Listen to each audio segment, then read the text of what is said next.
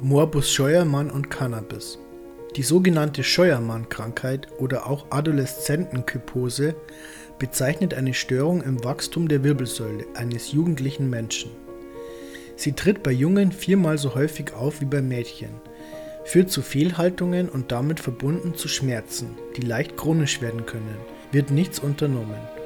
Fehlbelastungen im Jugendalter gehört zu den Ursachen der Krankheit die Schäden an Knorpel-Knochenverbindungen der Wirbelkörper verursachen kann. Die Fehlhaltung geht häufig mit einem Hohlkreuz einher. Festgestellt wird Morbus Scheuermann in der Regel durch ein Röntgenbild, eine seitliche Aufnahme der Wirbelsäule. In vielen Fällen wird aber erst durch die Folgeschäden diagnostiziert, da der Patient zunächst einmal Schmerzen als Anlass für einen Arztbesuch benötigt und die Fehlhaltungen selbst bei vielen noch nicht zu Beschwerden führen.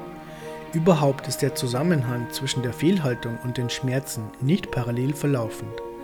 Manche Patienten mit sehr starker Krümmung der Wirbelsäule haben wesentlich geringere Beschwerden als andere, bei denen die Krankheit oberflächlich betrachtet weniger ausgeprägt scheint.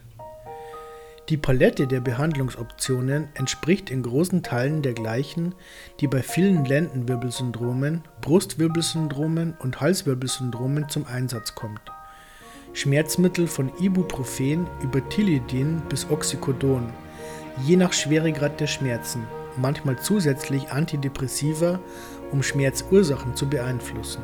Zweite mögliche Maßnahme ist die Rumpforthese, ein die Wirbelsäule aufrichtendes Korsett, welches man im Normalfall zwischen 16 und 20 Stunden am Tag tragen sollte.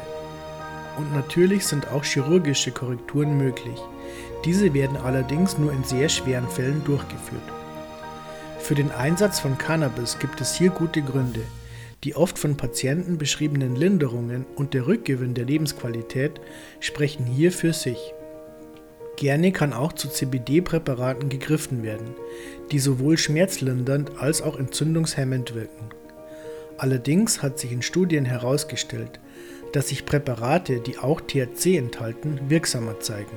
Für die Scheuermann-Krankheit, medizinisch Osteochondritis deformans juvenilis dorsi, wurden schon vor den neuen gesetzlichen Regelungen von Cannabis als Medizin Ausnahmegenehmigungen erteilt. Folglich sollte die Verschreibung auf BTM-Rezept heute kein Problem für den Arzt sein, insofern er generell bereit dazu ist, Cannabis zu verschreiben und im Vergleich zu der sehr häufig in Anträgen auf Kostenübernahme angegebenen ADHS-Diagnose, für die häufig auch Absagen erteilt werden, sollte auch die Übernahme der Kosten durch die Krankenversicherung wahrscheinlich sein. Denjenigen, denen der Aufwand, sich mit den Ärzten und der Krankenkasse herumzuschlagen, zu beschwerlich scheint, sei der Tipp gegeben, einmal einen Selbstversuch mit CBD und den unterschiedlichen Anwendungen zu machen, die damit möglich sind.